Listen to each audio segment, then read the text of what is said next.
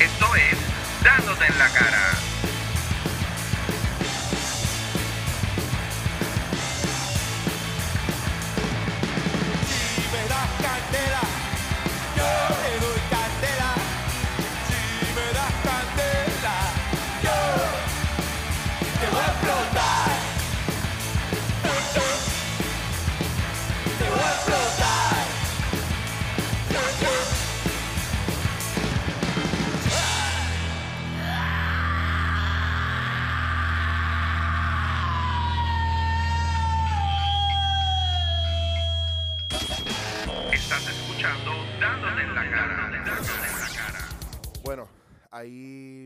Sucediendo. Me pidieron un tema que voy a estar trabajando hoy que me encanta. eh, ustedes saben que a mí me encanta hablar de la improvisación teatral.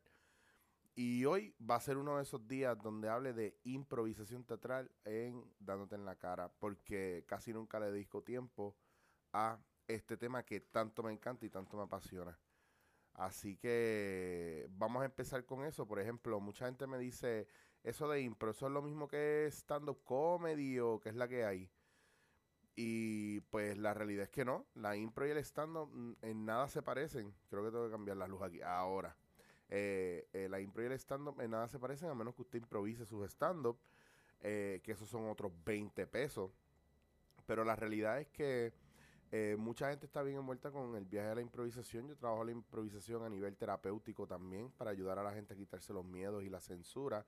Y usualmente cuando la gente me pregunta sobre los talleres de impro, muchas veces se asustan porque piensan que lo que yo voy a hacer es sacarme de la manga un taller y, y la realidad, o sea, es- está súper lejos de eso, no tiene nada que ver con eso. Al contrario, eh, vamos a empezar eh, un poquito con, con la cuestión de la improvisación, bien sencillo. La improvisación es una técnica que se desarrolla de hace muchos años atrás. Estamos hablando de la comedia del arte eh, hace cientos de años ya. Incluso ahora se está recopilando data de que hasta los griegos hacían algún tipo de improvisación o la chispa de la improvisación viene de esos momentos. Pero la improvisación no es otra cosa que uno prácticamente salirse del medio del proceso creativo y de la espontaneidad, la espontaneidad, esas cosas que salen, salen de ti espontáneamente y, y- y usted bajo ninguna circunstancia lo censura, usted no se quita, usted no lo reprime. E- eso es lo que es realmente improvisar. Improvisar no es eh, inventarse algo, eh, la capacidad del improvisador o, la el virtuosismo del improvisador no tiene que ver si es cómico o no es cómico, si canta o no canta, si hace chiste o no hace chiste, si habla no, no, no. El virtuosismo del improvisador es eh, que mientras menos censura tenga para desarrollar o hacer algo en escena, mejor. Entonces, yo, para poner a la gente obviamente en su sitio, eh, eh, cuando a mí me ven por ahí y mucha gente me llama el gurú de la improvisación y yo he adoptado ese nombre y no tengo miedo en, en usarlo y mucha gente me dice que es pretencioso. Yo le digo a mucha gente que aquí hay un montón de gente que son reyes del género, los dioses del Olimpo, los matatanes de la puñeta, eh, los más que chupan. O sea, todo el mundo tiene un título. Yo no me puedo llamar el gurú de la impro. Yo le digo, mira, yo soy el gurú de la impro y te voy a decir más. Ponme un escenario, vamos a trabajar improvisación y, y tú te vas a dar cuenta. Pero entonces aquí es donde va el, el viaje hardcoreoso o, o la, o la cuestión eh, donde la gente se, se cae o se confunde. No es lo mismo la improvisación que usted hace solo en modo supervivencia, o sea, para sobrepasar o sobrellevar alguna situación o resolver alguna situación al momento, que usted hacer improvisación en un con un grupo de personas donde nadie sabe lo que va a hacer, pero todo el mundo depende de su herramienta de improvisador o de actor para crear algo en conjunto. Ojo, ahí es que la cosa cambia, ahí es que está el juego. Ahí es que está el catch, que si usted no es una persona que tiene cualidades de improvisador o entrenamiento de improvisador como Dios manda, desafortunadamente usted no va a ser buen improvisador. Entonces, un improvisador va por etapas. Eh, cuando yo digo improvisador eh, en, modo supervivencia, es un improvisador que básicamente eh, pues puede resolver al momento. Y de esos hay un montón de improvisadores así. Y mu- muchos improvisadores buenos, buenos de verdad en ese aspecto. Em, por ejemplo, eh, imagínese usted mm, el mismo Chente cuando está solo, si usted conoce a Chente, Raulito Carbonell, Jimmy Fallon, el mismo Sunshine, Raymond Arrieta, toda esa gente, ellos, ellos trabajan muy bien en plan solo, improvisan muy bien en plan solo, Tita Guerrero, eh, pero ahora coja a toda esa gente y póngala a improvisar eh, en un escenario y díganle, ok, vamos a hacer ahora un sketch y no vamos a preparar nada, todo el mundo tiene que improvisar. Lo primero que va a pasar es que va a ser un caos brutal, un crical, un despingue. Lo que yo entreno y para lo que yo entreno a la gente es para que ese caos y ese despingue se pueda orquestar en el momento y cada cual se escuche y se permita desarrollar la idea del otro. Por eso cuando yo doy taller a nivel corporativo, mucha gente me pregunta, ¿para qué me funciona esto? Y yo, pues mira, esto te funciona para formación grupal, para, eh, para ayudar a que los grupos trabajen mejor en equipo, escucharse mejor, entenderse mejor, verse mejor, hablarse mejor, etcétera, etcétera. Y hablo de la improvisación en un aspecto bien importante porque hay unos elementos realmente que sí se trabajan antes. Por ejemplo, yo entreno a la gente en lo que el 90% de los improvisadores entrenan a la gente, o el 80% de los improvisadores entrenan a la gente, el prol. En una historia debe haber personaje, prol, personaje, relación, objetivo y lugar. Todo eso se conecta y usted puede construir con el compañero.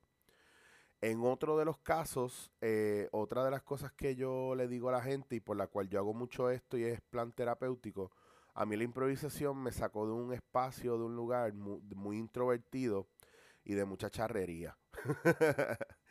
Entonces me ayudó a desarrollar mejor mis ideas y a, y más que desarrollarlas, comunicarlas mejor y escuchar mejor. O sea que es una buena herramienta para uno comunicarse mejor con los demás y tú vas aprendiendo y vas desarrollando una capacidad de comunicación no solamente en tu trabajo, sino en tu relación y no solamente en tu relación, sino contigo mismo. Entonces, en ese proceso de aprendizaje, de desarrollo y de crecimiento, eh, te vas dando cuenta de, de quién tú eres, de cómo tú eres y de qué cosas tú estás dispuesto a hacer por ti y para ti.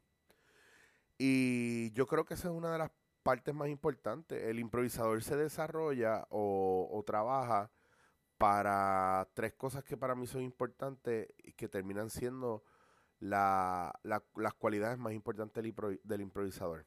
El primero es que nos adaptamos a todo. Llega un punto donde tú como improvisador ya no te preocupas por qué falta, sino que haces de tripas corazones con lo que tienes. El segundo, la segunda virtud del improvisador es que puedes, eh, eres capaz de hacer que todo lo que tienes alrededor sume. No importa lo que te llega, todo suma. No hay nada, no hay nada que te quite oportunidad o que, o que reste a lo que ya tienes. Eso es otra cosa bien brutal. Uh, Red, saludos, gracias por conectarte. Eh, para los que me están escuchando ahora o están viendo esto por YouTube o lo están escuchando por podcast, cuando yo mando saludos es que esto lo estoy... eh, esto es un live stream en twitch.tv slash chicho was here. Yo hago el live stream, voy grabándolo y después lo subo al resto de las redes que, by the way, ya está en anchor.fm es, eh, slash eh, Chicho Was Here, pero ya se está distribuyendo a las demás plataformas, así que usted va a poder escuchar esto aquí. Así que añádame por todos lados. Me interesa que me añada más en Twitch porque quiero crecer lo de Twitch y quiero llegar a un punto donde realmente podamos tener buenas conversaciones por Twitch y por el chat de Twitch. Pero mientras tanto, seguimos de esta manera.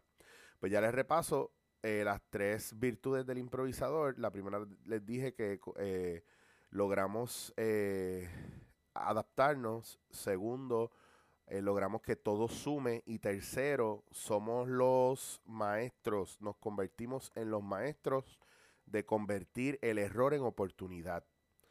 Para poder convertir el error en oportunidad, usted tiene por obligación que verle posibilidades a todo. Y eso no viene de la noche a la mañana.